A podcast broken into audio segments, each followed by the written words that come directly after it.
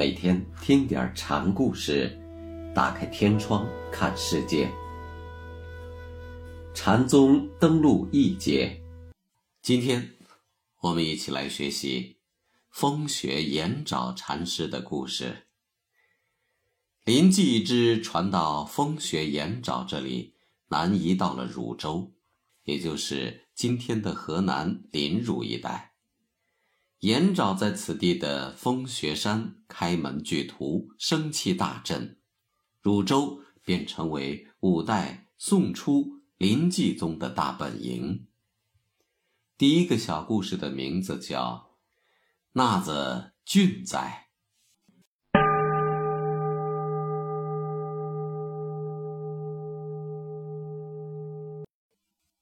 延沼俗姓刘，杭州人，自幼。不如荤腥，世代习儒，曾应举进士，一举不中便出了家。先在本州的开元寺从智公和尚削发受戒，后又往天台山修习摩诃止观。二十五岁那年去参访净清禅师，净清是雪峰的弟子。金青见了延沼，就问他：“从什么地方来？”浙东。延沼回答：“曾过小江吗？”禅师又问：“大哥独飘空，小江无可寄。”延沼回答：“我是飘空而至的大船，怎么会渡小江小水呢？”延昭是在说：“我是大成的顿悟，不是小气量的人。”静清又说：“静水秦山，鸟飞不渡，你可不要道听途说呀。”静水秦山系禅师自谓，意思是说，我静清的法门可不是那么好掌握的。道听途说的东西要害了你的。颜昭回答：“苍冥尚切，蒙冲是，烈汉飞帆渡五湖。大海上有蒙冲大船横渡，五湖四海，江汉大河，我也一帆飞过，哪怕什么净水秦山呢？”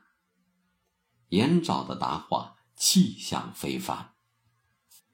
静清一听，便竖起手中斧子，说：“奈何得了这个吗？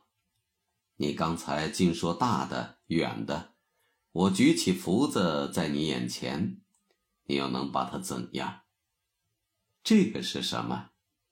延昭并不上当，绕路说禅。哦，你果然不识。禅师也以假当真，出没书卷与禅师同一机用，由大到小，由远及近，变化出没，书卷自如。我和禅师一样的机心机用，又怎么不知你竖福子的用意呢？敲勺听虚声，熟睡扰梦语。禅师是说，延沼在用虚声梦意唬弄人，光是耍嘴皮子，离悟禅真机大相径庭。泽广藏山，离能福报。延沼说道：“大泽深广，高山可藏身其中。”离身材虽小，却能降服豹子，大有大的用处，小有小的技巧。严昭这是在对静清说他虚声梦语的辩白。静清终于变得不耐烦了，他对风雪说：“饶过你的罪愆，赶快给我出去。”严昭嘴上仍不服输，说。出去即失，铁用不二，有出就有入，出入相对，失去了大道本旨。这样说着，颜昭就出了禅房，来到了法堂上。颜昭心里仍然不是个滋味儿，心想：行脚僧人因缘不弃，自己本应该努力弥缝，就这样走了，这算什么呢？这样想着，他就又回来了，到了禅房，对净清禅师说：“刚才是我不好，耍弄小智小计，冒犯尊严。”蒙禅师宽怀慈悲，没有加罪，还请禅师开导。金青就说：“刚才你说从东来，莫不是从翠岩来吗？”雪窦亲戚宝盖东，颜昭说了三个四名，以示自己不是从翠岩来，而且雪窦在福建的明州。宝盖在湖南的潭州，这个“东”也就不具有实际的意义。景清当然听出了颜昭的意思，就说：“不逐望洋狂解析，却来这里念诗篇。”前一句的“望洋”之“望”，当是“王”的介字。先秦的杨朱曾有“歧路王阳”的话，“狂解析”是说。颜昭不去熄掉心中的狂妄，还在这里斗嘴。风雪却接禅师的后一句话说：“路逢剑客须成剑，不是诗人莫显诗。”言下之意是说，我见禅师是位知音，才这样的。禅师却紧抓话头不放，问道：“诗你先收起来，把剑拿给我看看。”选手的赠人把我的剑拿去了，这话回答的很调皮。选手是说被剑砍了头的人，赠是一种炊具，形状略像桶，被砍了头的人只剩枪子，和赠的形状差不多，这等于说剑被枪子拿走了。静清听罢说：“你这样回答我，不独。”触爱风化，而且还显出你的蛮悍。禅师处处敲打颜昭，不假宽待。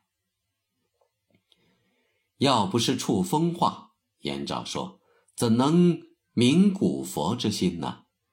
我这里不说错话，怎能得到禅师的正见呢？这句话既给自己解脱，又恭维了景清。景清又追问。那什么是古佛心？你既提到了古佛心，古佛心又是什么呢？您再次宽容我和您谈话。